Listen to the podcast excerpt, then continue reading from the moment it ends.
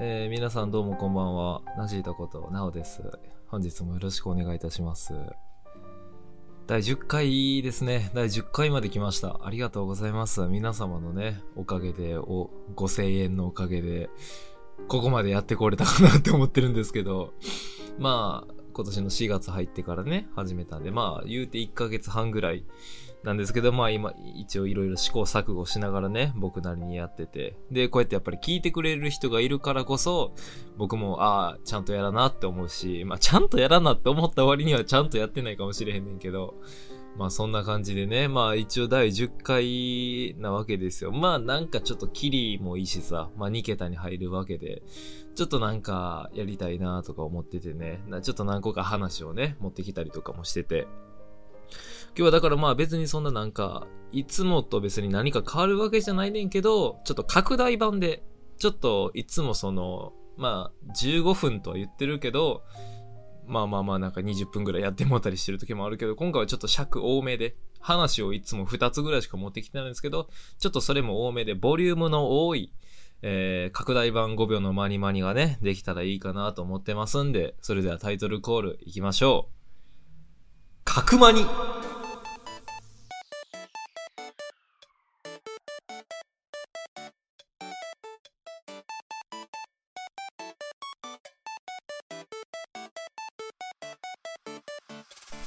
改めまして皆さんこんばんは、なしたことなおです。えー本日の拡大版5秒のマニマニ、略して角マニを担当させていただきますので、えー本日もよろしくお願いします。えーこの番組はですね、広告スキップ待ちの5秒間、そんな無駄な時間が許される世の中なら、僕がラジオやってもいいのではというコンセプトで、やらせていただく雑談ラジオになっております。よろしくお願いします。お願いします。ということで、えー第10回でね、ちょっとあのー拡大版でやろうと思ってますね。略して角間に。僕的には正直だいぶ面白いと思ってるんですけど、聞いてる皆さんは笑ってくれたかな？うん、もう僕はもう、その、角間にって言いたいがためだけに、あの、今から話拡大していくんで、うん。角間にって言われへんのやったら、あの、通常回でいいって思ってくるぐらい、ちょっと角間には自分的にちょっとハマってるんで、ね、聞いてる方々も面白いなと思ってくれたら嬉しいですけど。えー早速ね、お便り来てますんで、お便りをじゃあ読みましょうかね。えーっと、ラジオネーム、妊活養生。ありがとうございます。いつもね、いつもいつも送って、もう何通読んだやろ ?5 通ぐらい。もう完全にもう僕の今のこの5秒のマニマニ、まあ本日は角マニなんですけど、角マニの筆頭リスナーというか、うん、職人ですね。メール職人の方ですね。ありがとうございます。皆さんこんばんは。お話があります。私は小学生の頃よくグリコをして遊んでいました。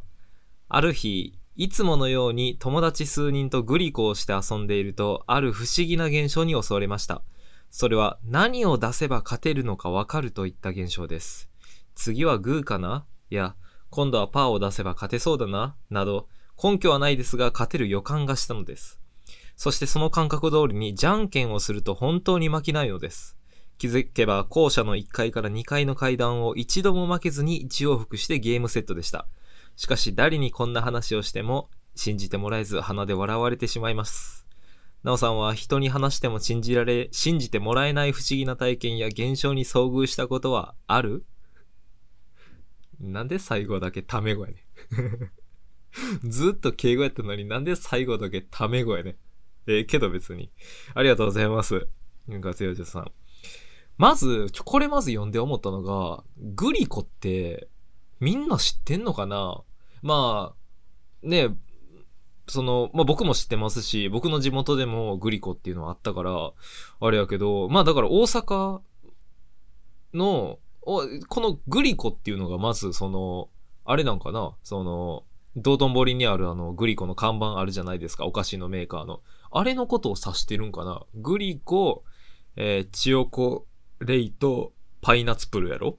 その、まあ、知らん人に説明すると、グリコっていうその遊びがあって、まあ、階段があってね、じゃんけんで、えーグーチョキパー出せるじゃないですか。で、勝った人が、その階段を登れるっていう仕組みなんですよ。やねんけど、この、グーで勝った時は、グーリーコーで3段しか登られへんのに対して、チョキで勝った時は、チヨコレイトで6上がれる。で、パーで勝った時は、パーイナーツプールーで6上がれる。っていう、まあその、アンバランスなんですよね。グーっていうのは、その、勝ったとしても3段しか上がられへんから、まあそんなにその、なんやろ、ハイリターンじゃないっていう。逆にでもチョキとかパーを出し続けてしまうとって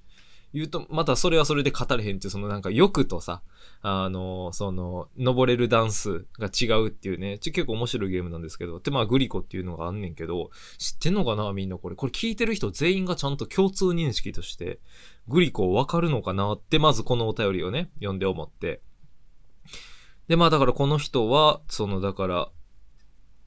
じゃん、だから結局は、じゃんけんで何を勝てば勝てるのかを分かるといった現象ですって言うてはって、根拠はないですが勝てる予感がしたのです。で、その感覚通りにじゃんけんをすると本当に負けないのです。気づけば校舎の1階から2階の階段を一応曲げずを一往復してゲームセットでした。うーん、まあでもこれは、正直確率の問題であり得るやん。その、僕たちもじゃんけんするときに、思うくない？その、グーとかさ。これ、じゃあグーで勝とうって思ってるわけだから、次はグーかなっていうのと、それたまたま勝っただけじゃないその、たまたま何回もじゃんけんして勝って、1階から2階の階段、だって1階から2階の階段やろそんなにないやん。一往復って言っても。一つの階段のあれで、まあ踊り場があったとして、まあ、多く見積もっても、あ、でもすごいか。1階から2階の階段、踊り場まで15段、15段って考えたら30段。で、往復やから60段になるから、ああ、でもそれで言うと、じゃんけん10連勝ぐらいはせなあかんってことか。ああ、でもそう考えたらすごいですね。うーん。まあでもその、信じてもらえようが、正直な、ごめんなさいね、妊活おじさん。信じてもらえが、もらえようが、信じてもらえまいが、結構どうでもいいかも。うん。その、なんか、空から女の子が降ってきたのを信じてもらえないんです、みたいな。でも本当にあったんです。信じてください、なおさんとかやったらわかんねんけど、じゃんけん、ぐ小学生の時にそのグリコでじゃんけんでバカ勝ちしたのをその信じてもらえへんって、結構どうでもいいかも。妊活幼女さん、だいぶしょうもない人生送ってますね。うん。どうでもええかもな、正直。うん。まあでも、ありえるんじゃない？別に。まあまあ、じゃんけんは一応確率ですから。まあでも、だからそのじゃんけんが確率っていうのはもう違うんか。妊活幼児さんにとってはもうその、もう未来が読めたというか、っていう話になるのかな。まあ正直な話ね。あの、どうでもええです。あんたが、あんたが、じゃんけんで勝とうが、勝たまいが、どうでもええかもしれへん。うん。ね、はい。っていうあれですけど。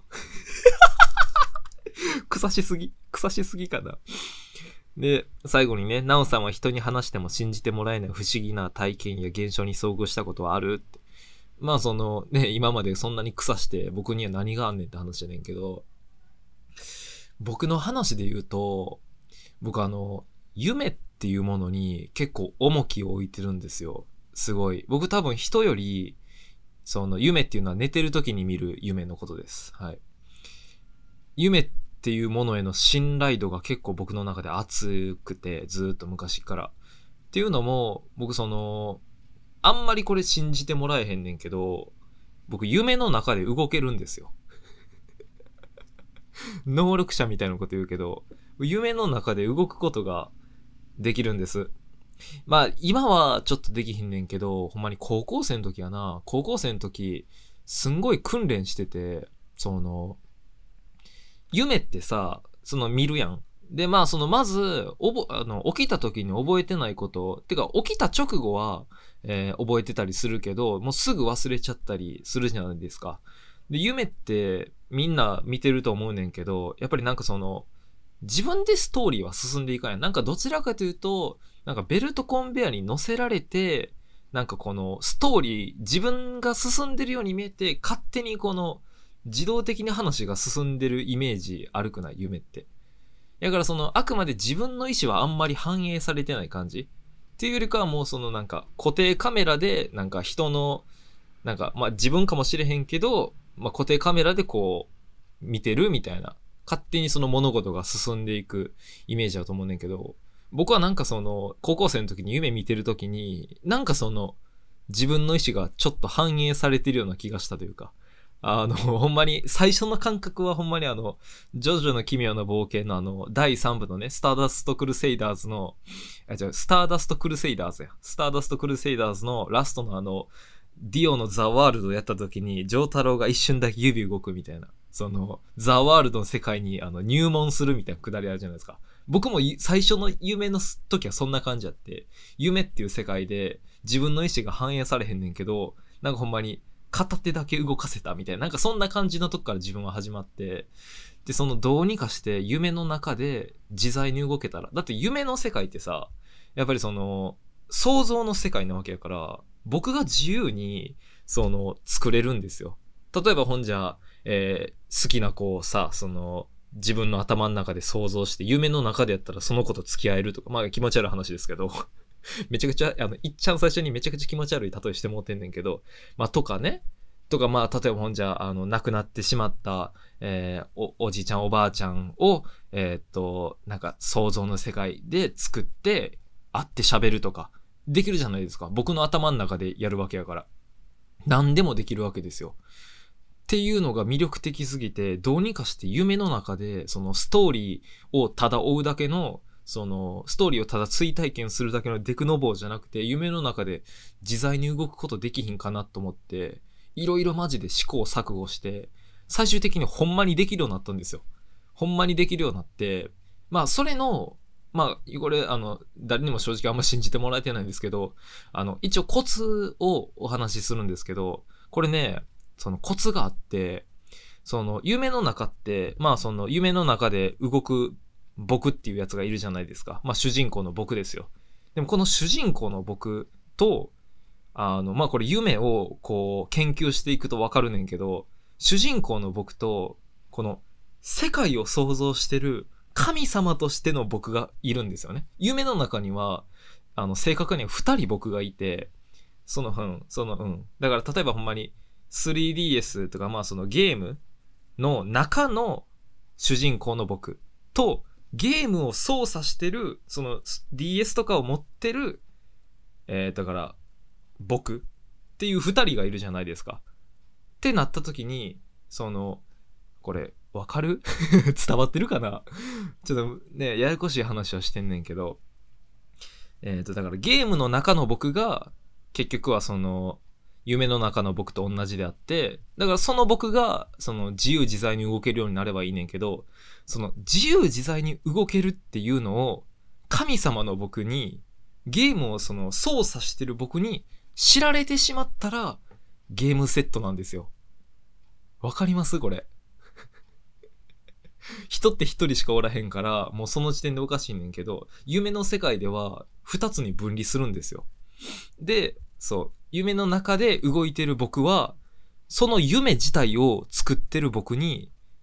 自分が、その、ほんまは自由自在に動けるっていうことをバレたらダメなんです。バレてしまうと夢が終わってしまうね。っていうの、そのコツがめっちゃ難しくて。だからなんかその、でも頭は一つしかないから、なんか自分の頭の中で半分に分けて、半分はなんかその、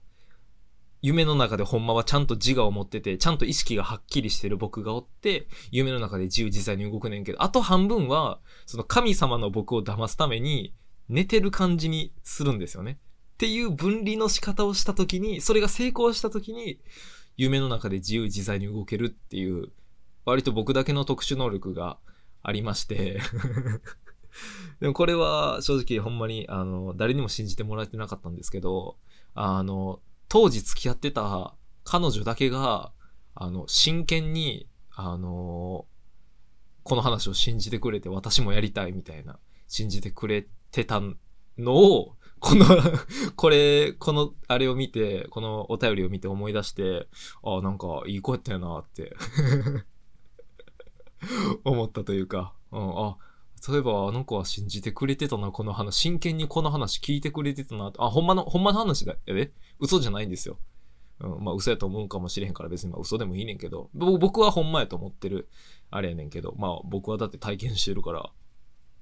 やねんけど、そう、だからその、で、今でも、その、まあ、その時はめちゃくちゃ研究してて、結構ほんまに難しいんですよ。寝る前とかにも、その、なんやろ、反復せなあかんこととかも結構あって、その、だからどういう風に夢の中で分離させるかっていうのを寝る前に何回も反復して、そのまま寝るから、あの、夢になった時に、さっきのこと思い出して、その手順をするみたいな、まあ、裏技みたいな感じですよ。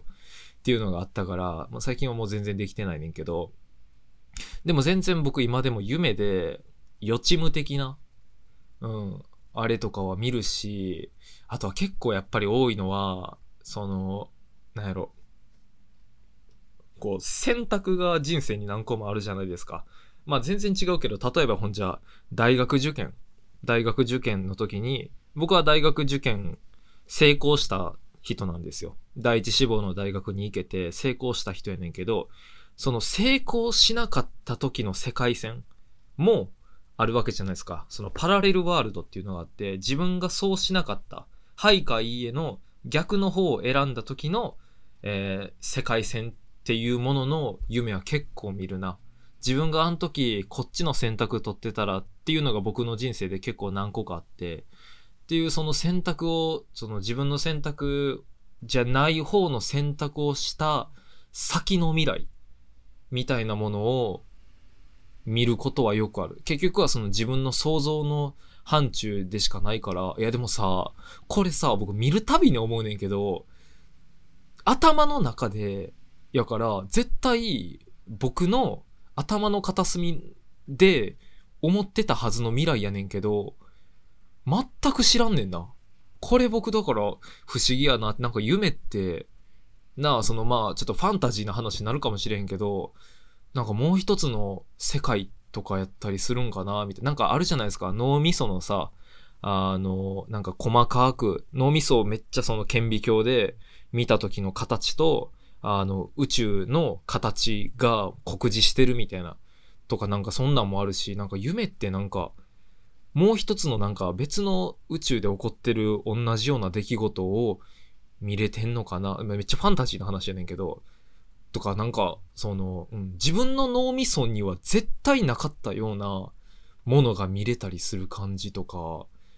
なんか不思議ですよね。僕はすごい、だからなんか夢っていうものにすごい重きを置いてるし、なんか夢の中で人に言われたこととかってめっちゃ僕大事にしてるんですよ。なんか、まあだからそのね、宗教とかでその神様のお告げとかを守るとかがあるじゃないですか。っていうなら僕はその夢の中で見たことっていうものを結構ちゃんと受け止めてやってますね。結構そのだからなんか夢でそうやって言われたからそうしたとかっていうのは結構僕結構結構言うたけど結構僕の中ではいろいろあってっていうメルヘン人間なんですけどまあだから僕まあ、あんま信じてもらえなさそうやねんけど、そういう夢の話とかはね、ありますね。はい。まあ、だからこのレベルよ。陰活幼女さん。人に話しても信じてもらえない不思議な体験や現象っていうのは、最低限このレベルはいると思うねん。うん。ちょっとメール職人やからさ、ちょっと、ちょっと言うわ。うん。じゃんけんで買って、その1回から2回1往復できたのを信じてもらえませんでしたって。どうでもええて。どうでもええわ。もうちょいその、もうちょい嘘でもいいからさ、もうちょいなんか、ええー、みたいな。それちょっと、いやちょっと信じられへんな。でもほん、でもそうやって言ってくれてるってことはほんまなんや、とか言いたいから。うん。正直どうでもええわ。じゃんけんで勝とうが、塊が。うん。はい。いや、でもね、これからも、あの、メール送ってください。ありがとうございます。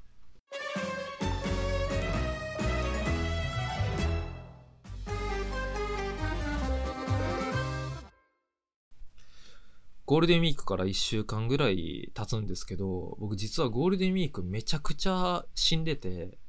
あの、休む習慣やのに、ほんまに1ミリも休んでなかったんですよ。まあほんまに忙しかった理由としては、まあバイトめっちゃ入ってしまってたっていうのと、あと僕一応理系の4年生なんで研究がやばいっていうのと、あと就活とかをやっててるともう時間がほんまになくて、でも、ただ単なる大忙しなら別に大丈夫やってんけど、これなら。で僕、その、ゴールデンウィーク前後、というかゴールデンウィークに入る2週間ぐらいで、ちょっと精神的に結構、ぐらついてしまうような出来事が結構重なってん、重なったんですよ。まあ、不幸、不幸の連続みたいなんで、心もよ、心もだいぶ弱ってる時に、その忙しいのも来て、ほんまにちょっと潰れてて、で、それで結構友達にはね、結構いろいろ心配されて、まあ、LINE くれたりとか大丈夫。まあ、そのちょっとその、SNS でちょっとほんまにやばいかもしれへんみたいな、そのゴベマリの公式 Twitter の方の日記とかでも、そのちょっと見てもらったらわかるんですけど、ちょっと結構しんどそうな感じなんですよ。まあ、なんでしんどいかって話をね、日記の方にはちょっと書いたりとかもしてるから、まあ、よかったらまあ別にそれ見んでもいいけど まあまあそういうのがあって、ほんまに結構しんどかって、みたいな。で、その、まあ、ある友達のね、あの、対応がすごいなんか良かったなって、あ、なんかやっぱ持つべきものは親友やなって思ったって話をしようと思ってるんですけど、その、まあ、名前とか出すわけにはいかないから、一応仮の名前なんですけど、あの、お友達に砂田くんっていう方がいらっしゃって、まあ、小学校からの付き合いかな、小学生の時から、まあ、地元の、まあ、幼馴染みたいな子なんですけど、その子とずっと仲良くしてるんですけど、まあその、バイトもね、今一緒にやってて、で、ゴールデンウィークの最後の日かな？ゴールデンウィークの最後の日曜日か。に、あの、久々バイト一緒になって、みたいな。で、僕はゴールデンウィークの最後の土曜日まで死ぬほど忙しかって、やっと日曜日からはいつもの忙しい日常になれたんですよ。だから精神的にほんまにゴールデンウィークなんか死んでたし、ほんまにちょっとあんまり人と喋れるような状態じゃなかったんけど、まあもう大丈夫かな、みたいな感じで、で、久々会って、おはようとか言って。で、まあ結構その、だから、ツイッターとかでも結構その、ちょっとしんどい感じは出てたから、いろんな友達にね、ありがたい、まあありがたいこと申し訳ないんですけど、心配していただいてて、でもその、砂田くんからは連絡とかなかったんですよ、全く。別に。まあめちゃくちゃ仲いい親友なんですけど、なかったんけど、その、なんか、ベストな、ベストな対応というかね、その砂田くん僕のこのラジオも聞いてるんですよ。もうヘビーリスナーで毎回楽しみにしてくれててっていう男友達なんですけど、まあその子と会って、でまあなんか最初の第一声から良かったんけど、なんか、どうしたの最近？みたいな。なんか俺はあのツイッター見ててしんどいわ、みたいな。それがもう正直僕の中では結構嬉しいというか、これだから僕がちょっとね、変わってる話にもなんねんけど、普通さ、やっぱりその、心配が最初に勝つと思うね。まあ自分で言うのもないねんけど、やっぱり僕結構その、心が強いタイプなんですよ、割と。これは多分友達とかにも結構分かってもらえてるかなと思うんですけど、結構、うん、その辺メンタルは結構強めなところがあるから、僕がそれを、僕がメンタルを結構やられるぐらい疲弊してるって結構レアなんですよね。っていうので多分友達は、あのみんな結構いろいろ心配してくれたんかなって思ってんねんけど、やっぱその砂田くんはね、その、なんやろ、し、いや絶対心配はしてくれてんねんけど、なんか、やっぱこのラジオとかを聞いてるてもそうやと思うけど、やっぱり僕が何よりもやっぱお笑いが好きっていうのをね、多分分かってくれてるからこそ、その心配とかじゃなくて、なんか、その気持ち悪かったな、みたいな。その気持ち悪かったなって言ったら僕も、いや、なんでそんなこと言うねん、みたいな。なるじゃないですか。っていうのを狙って言ってくれてる感じが、もう優しいやん。わかるこれ。そういう優しさの形ってあるやん。っていうのをやってくれる友達がおるっていうのが、なんかめちゃくちゃ嬉しくて、なんかすごいなんか、いや、もちろん心配してくれるのも嬉しいです。その心配、ただただ心配してるだけの友達が、なんかまだまだとか、そんなんじゃなくて、もちろん心配してくれる友達はもうそれでめっちゃ嬉しいねんけど、ただこういう形での心配をしてくれる友達がおるっていうのも、なんかすごい、ああ、なんか粋な友達持ってんなと思って。で、なんかその、そんな話をしとってね、なんかあのツイッター、俺はちょっとな、なんかみんな心配してくれてるらしいけど、俺はなんかちょっと見ててしんどかったわ、みたいな。で、まあそんな笑いながらね、言っとって。で、まあその、だから、その、なんでしんどかったか、なんで精神的にしんどかったかって、その何個かあんねんけど、その何個かのエピソードを具体的には別に書いたりとかもちろんしてないんですよ。さすがにそこまではしてなくて、日記っつっても。ほんまになんか、結局何があって自分がどうなってしまってたかっていうことを書いてるだけであって、その、最初のね、前提のその、心がこう、なんで壊れてるかっていう原因の話はちょっと重すぎるからさ、してなかったんですけど、ちょっとその、砂田くんにね、聞いてもらおうと思って、いや、ほんまにマジでしんどかって、みたいに何個かあんねんけど、何個かほんまにエピソード話して、で、一個はもうちょっとあんま人には言われへんような話もあって、みたいな、結構重いエピソードしたんですよ。で、重いエピソードして、その、砂田くんのその返答も、なんか思ってたんとあんまやな、みたいな。なんか、それやったら全然大丈夫やろ、みたいな感じとかも、うわー、嬉しいなーと思って これで、これで嬉しがるんでちょっと変かもしれへんけど、僕はやっぱりなんか、ね、そういうのが好きなんですよ。自分のしんどい話とかを聞いてもらった上で、大したことないやん、みたいな。言ってもらえるのがいいし、もしその彼女とかがおったとしても、だから彼女とかに僕結構喋ったりすんねんけど、でもその喋った内容も、まあ心配してくれてんのは分かってるからやねんけど、そのなんか、全然やん、みたいな。こと言ってくれる子がやっぱいいなって思うから、その、やっぱ、まあその、砂田くんが彼女とかじゃないねんけどでもなんかそういう、なんか、僕のしんどい話を聞いて、そうやってその、お茶を濁すじゃないけど、ちょっとその、笑いにしてくれる感じとかも、めちゃくちゃ粋やんと思って、うわ、めっちゃいい友達もったわって思ってて、で、まあそんな話をしてて、でもまあ、まあしんどかった、みたいな話とかもしてて、まあその話も終わって、普通のね、話とかもしてたんですよ。このラジオ、だからこのラジオ聞いてくれてるから、このラジオなんか面白なってきてるみたいな。最初はそのなおの、あの、慣れてない感じ、第1回とか正直聞いてられへんかったけど、みたいな。なんでそんなこと言うねんとか僕は言いながら。でも逆になお、あの、第1回のラジオもう一回聞ける？みたいな。いや、聞かれへんな。正直恥ずかしいみたいな。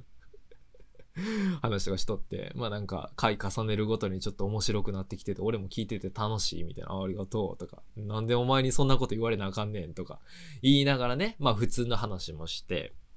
でまあ、バイトは僕がね、先に上がるあれやったんですよ。1時間僕の方が早く上がる予定で、砂田くんは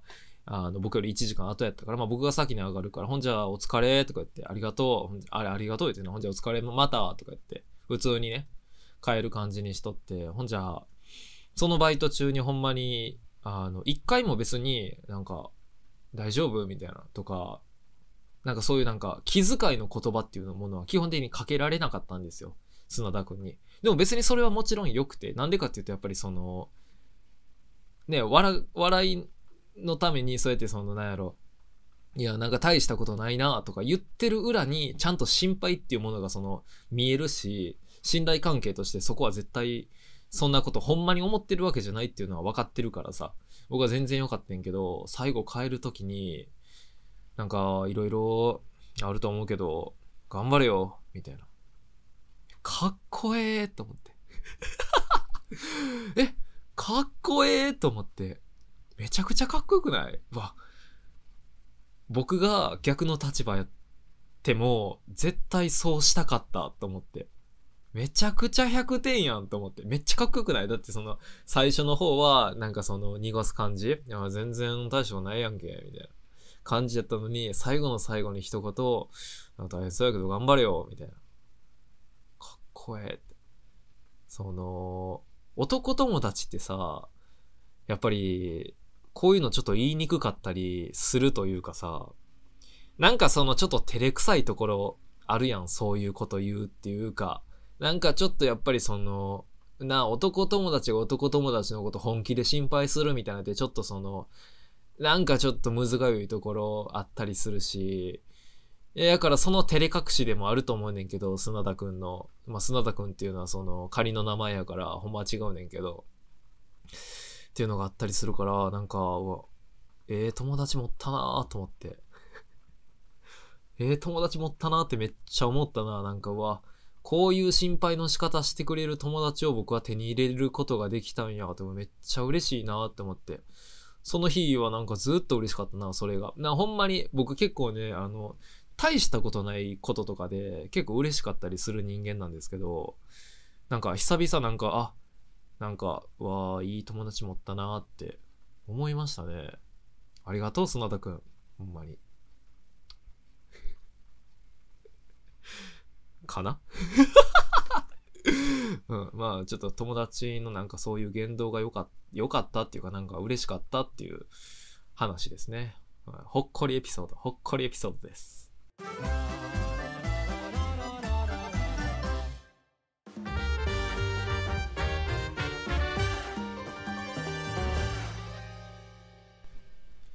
僕なんかそれで言うと、あの、なんか人生で結構今でも大事にしてる言葉っていうのが結構あるんですよ。で、それはなんかその漫画とかアニメの名言とかももちろんあるねんけど、まあそうじゃなくて、どちらかというとそのリアルで、あの、言われた言葉っていうのを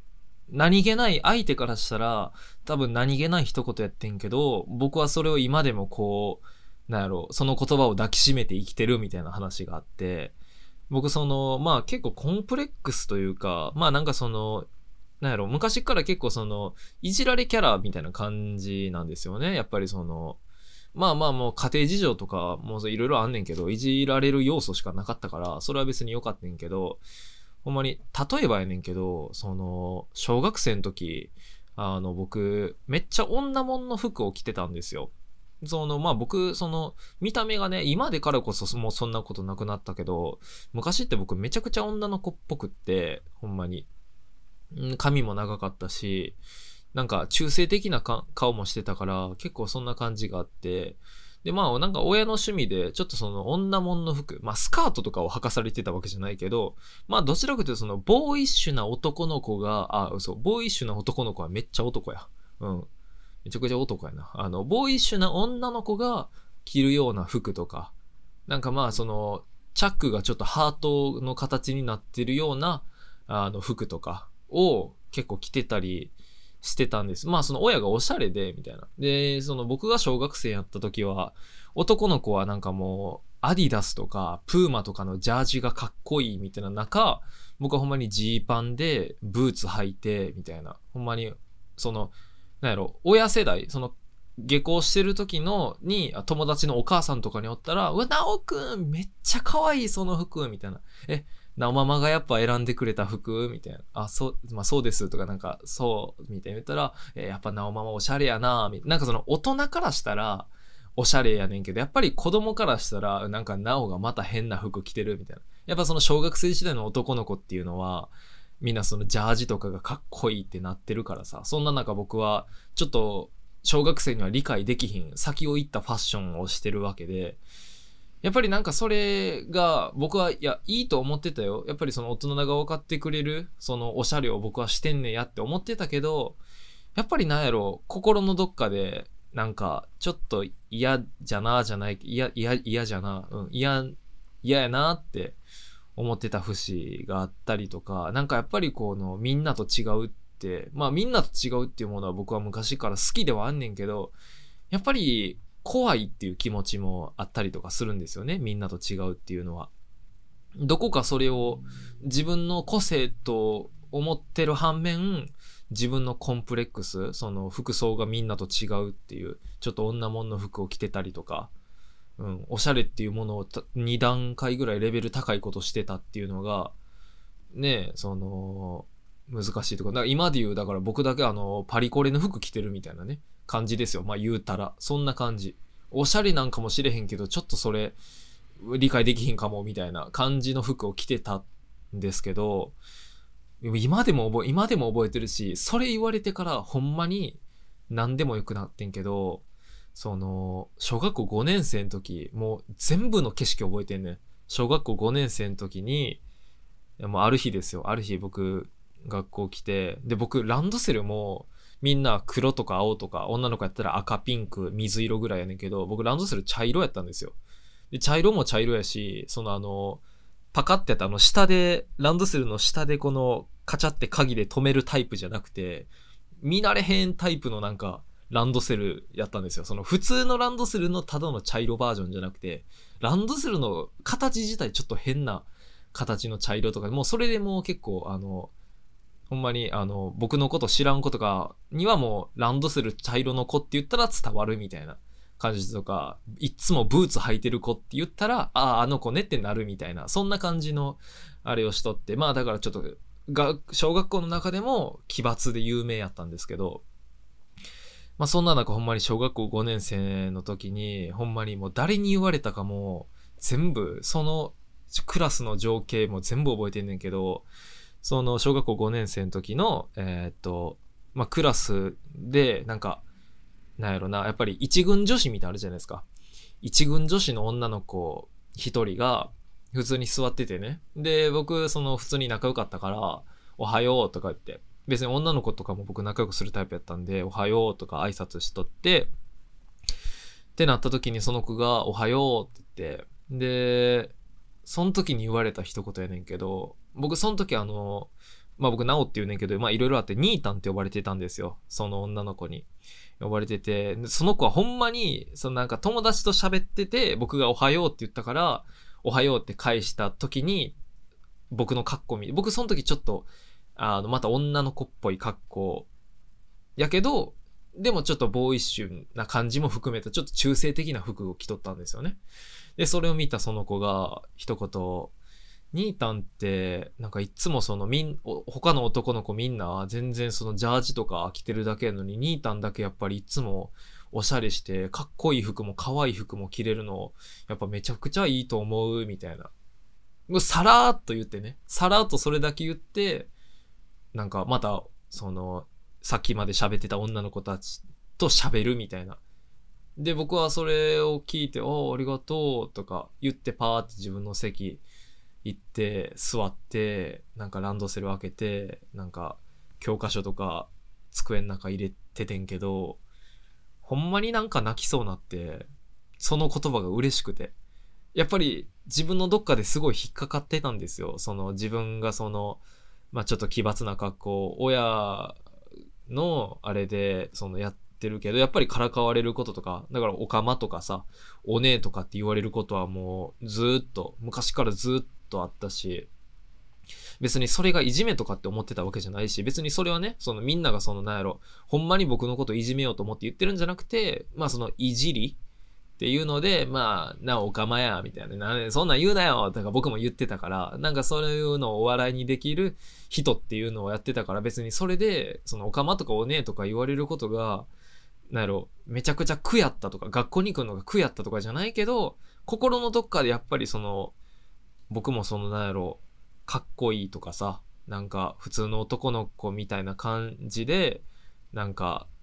できたらいいのになって思ってたっていうのも別にないわけじゃなくてっていうのもあったからなんかそれをその時になんか兄たんってみんなと違って毎日そうやっておしゃれな服とか可愛い服とかかっこいい服とか着ても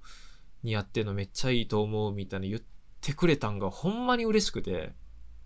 ほんまに嬉しかったんですよ、それが。もう誰に言われて、どのタイミングで言われて、何の時に言われたかも全部覚えてんねんけど、ほんまにもう一回その子に会ったら、なんか改めて俺言いたいなとか思うぐらいね、僕の中でずっと残ってる言葉で、うん、なんか逆に、まあ、それを聞いてからはもう全くどうでもよくなって、うん。それを一回その言葉を手に入れたらもう何言われてもその言葉があるから、ほんまにその女の子からしたら全然大したことないと思うし、多分言ったことすら全く覚えてない。次の日、もう次の日ぐらいには覚えてないと思うけど、で僕としては10年経つ今でも大事にしてる言葉の一つやって、みたいなのがあるんですよ。あともう一個あるのは、あの、中学生の時ですね。中学生の時、あれは中2かな？多分中2やねんけど、僕、もともと手のひらが、えー、てか手が分厚いんですよ。手が太いんです。手のひらが。その、男の子って手でかいとかっこいいみたいなちょっとあったりするじゃないですか。僕はまあ平均よりはでかいねんけど、あんまり手でかそうに見えへんくて、それなんでかっていうと、あの、指がね、全部太いんですよ。なんかまあ言うたら赤ちゃんの手みたいな感じをちょっとしてて、まあすごい、まあ赤ちゃんの手ではないけど、まあ分厚いんですね。その、指がこう、細長くてこの綺麗な手って感じじゃなくて、ほんまになんか、肉って感じの手というか、すごい分厚くて。で、冬とかになると、あの、霜焼けでね、僕霜焼け、バスケやってたから、その、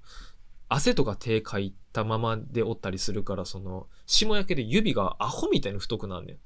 で、まあそれでなんかその、芋虫って言われたりとか、まあ別にそれは面白く言ってくれてるから全然いいねんで。全然いいし、それは面白いから全然それは1ミリもなんか嫌な気とかしてないねんけど、まあでもなんかちょっとやっぱりそのみんなさ、その綺麗な手してて男の子とかもスラッとした長い指とか見て自分のなんか、なんかデブデブしてるあの手とか見たら、あなんかあんな感じが良かったなって思うこともあったりとかもするんですよ。やねんけど、中2の時に、それも覚えてんねんけど、あの、ある女の子が、いや、その、僕の手見て言ってくれたんが、その、なおの手ってすごい、あの、何、大きいし、分厚いから、その、頭撫でられた時とか、あなんか、めっちゃ良さそう、みたいな、言ってくれて、それも、別にそのなんか、恋愛の感じで言ってくれたとか、全くそんなんじゃなくて、ほんまになんか、話の流れで、そういう風に言ってくれただけやって。別に。逆になんかそんなことを言ってくれたからその子と付き合ったとかその子と恋愛に発展したとか全くそんなことじゃなくてほんまにその場の感じでさらっとその子が言ってくれただけやってんけどそれがほんまに嬉しくて今でも覚えてんねん。今でも覚えてるし今でも嬉しいなと思って自分のそのなんか大切な言葉ボックスみたいな中心のね心の大切な言葉ボックスみたいな中に入れてんねんけどだからやっぱ何気ない一言やったとしても、僕からしたら、あ、この手を、いや、分からへんで、もしかしたらその子は気使って言ってくれたんかもしれんし、適当に言ってるからほんま思ってないかもしれへんけど、でも、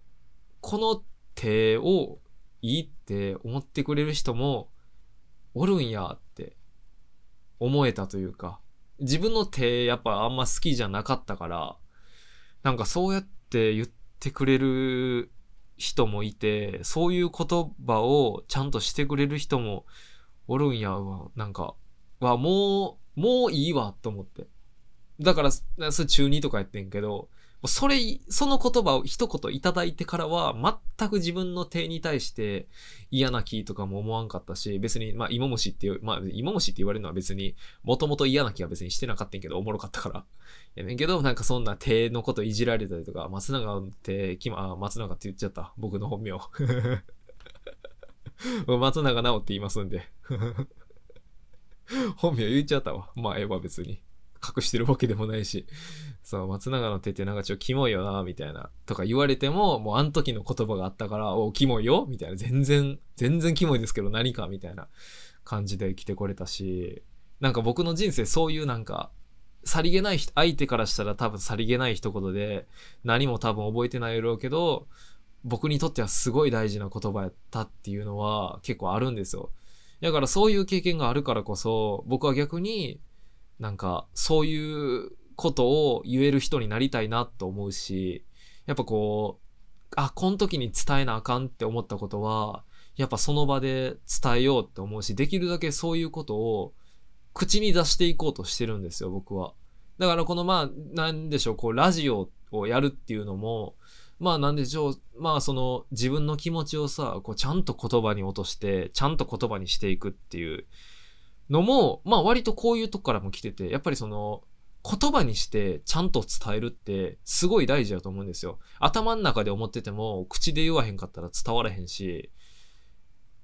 やっぱり言葉の力って僕はすごい大事やなと思ってるというか、こうやって何気ない一言かもしれへんけど、言葉にしてくれたことが僕っていう人間を何回も救ってくれてるわけやし、それでどんだけ僕が気持ち救われたか、それでどんだけ僕がその勇気と自信もらえたかっていうのはほんまに計り知れへんからこそ、僕は逆にそうやってこの、まあもうこのラジオもそうやねんけど、まあ誰かになんかこう、なんか思い出してもらえるような言葉を言っていきたいなって。まあそこまでのことじゃないかもしれへんけど、何かこう、その人の助けとか、なんかしんどい時に僕の言葉を思い出して、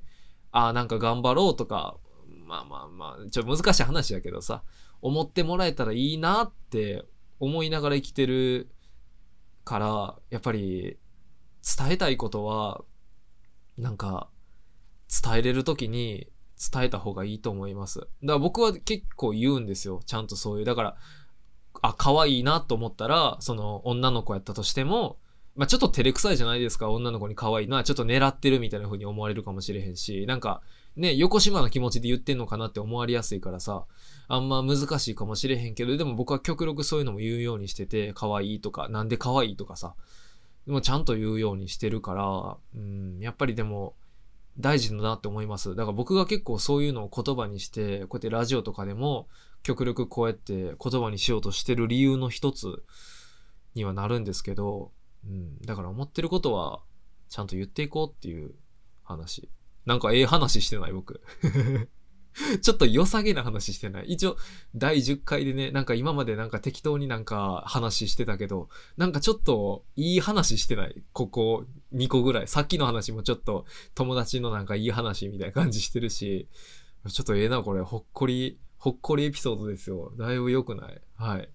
ていう話はあるから、皆さんもね、やっぱりそういう、ちょっと思ったこととかは、極力そうやって人に言っていくべきですよ。で、それ言ったことが相手にとって、もしかしたらめちゃくちゃ嬉しい言葉やったりもするかもしれへんし、そういう言葉だけで結構悩みとか解決できたりしたりするんで、はい、思ったことはちゃんと相手に、ちょっと恥ずかしかったとしても、相手に伝えていきましょう。お願いします。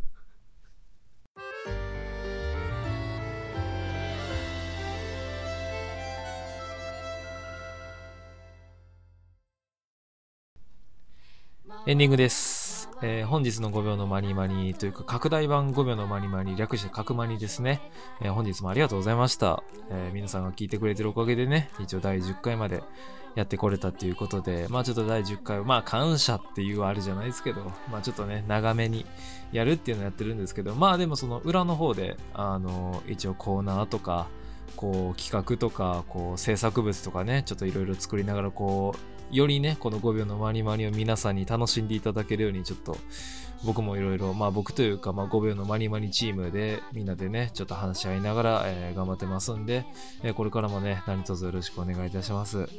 で、毎度のごとくお便りですね。えっ、と、いつも通り 5byomani.gmail.com まで送っていただけたら、えー質問とかお悩み相談とか最近あったことの報告、やってほしいことを怒りメールなど、えー何でもお待ちしておりますので、そちらの方もよろしくお願いいたします。で、ツイッターもですね、えユーザーネームが 5byomni、5秒まりで、え検索していただけたら、あの、アカウントありますんで、そちらの方ね、えフォローしていただけたら、あのいいかなっていう。コーナーとかね、あのー100人フォロワー行くまでちょっとできないという制約と制約やってますんで、そちらの方もよろしくお願いいたします。ちょっと定型文っぽくもなってきてるね。もう馬なってきたな。ちょっと流暢になってる感じがするわ。まあね、10回も迎えて、これからね、11回、12回、えー13回、14回、15回ってことでね、16回、17回、18回、19回ってなってね、ちょっと20、30ってやっていくかもしれないですけど、えーこれからもね、えー皆様に聞いていただけたら嬉しいなと思いますんで、えーこれからもよろしくお願いいたします。ということで、あだした。